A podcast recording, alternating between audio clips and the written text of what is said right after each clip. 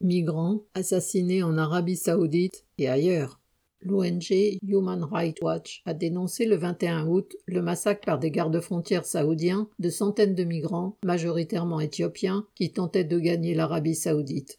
Plusieurs dizaines de témoignages de survivants permettent d'établir qu'entre mars 2022 et juin 2023, 450 femmes, hommes et enfants, en plusieurs groupes, ont été tués, mitraillés ou visés par des tirs de mortier pendant qu'ils empruntaient des sentiers de montagne pour pénétrer en Arabie saoudite depuis la frontière nord du Yémen.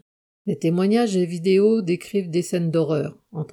Il y a des gens qu'on ne peut pas identifier parce que leurs corps sont dispersés de partout. Certaines personnes ont été déchirées en deux. Certains ont rapporté que les gardes-frontières saoudiens descendaient de leur poste de surveillance et frappaient les survivants. Coups, humiliations, viols ont aussi été relatés.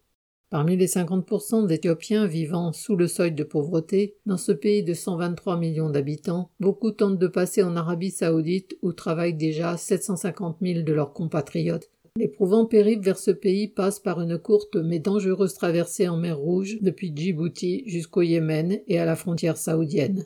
Mais à l'arrivée, outre des conditions de travail et de vie qui se passent de commentaires, c'est la traque et la prison qui attendent les migrants. 30 000 d'entre eux se trouvent déjà détenus faute de papier, selon Amnesty International. Les dirigeants saoudiens, comme bien d'autres sur d'autres continents, déclarent vouloir maîtriser le entre guillemets, flux migratoire et les plus pauvres parmi les 37% de non-saoudiens qui entretiennent la richesse de la famille régnante sont des cibles toutes trouvées.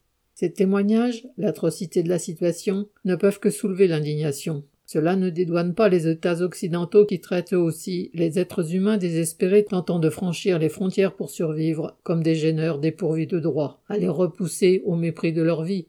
Les dirigeants des États de l'UE qui se prétendent civilisés sont tout aussi coupables, eux qui ont calmement décidé non seulement d'ériger des frontières de plus en plus étanches, mais de réduire les activités de recherche et de sauvetage en mer.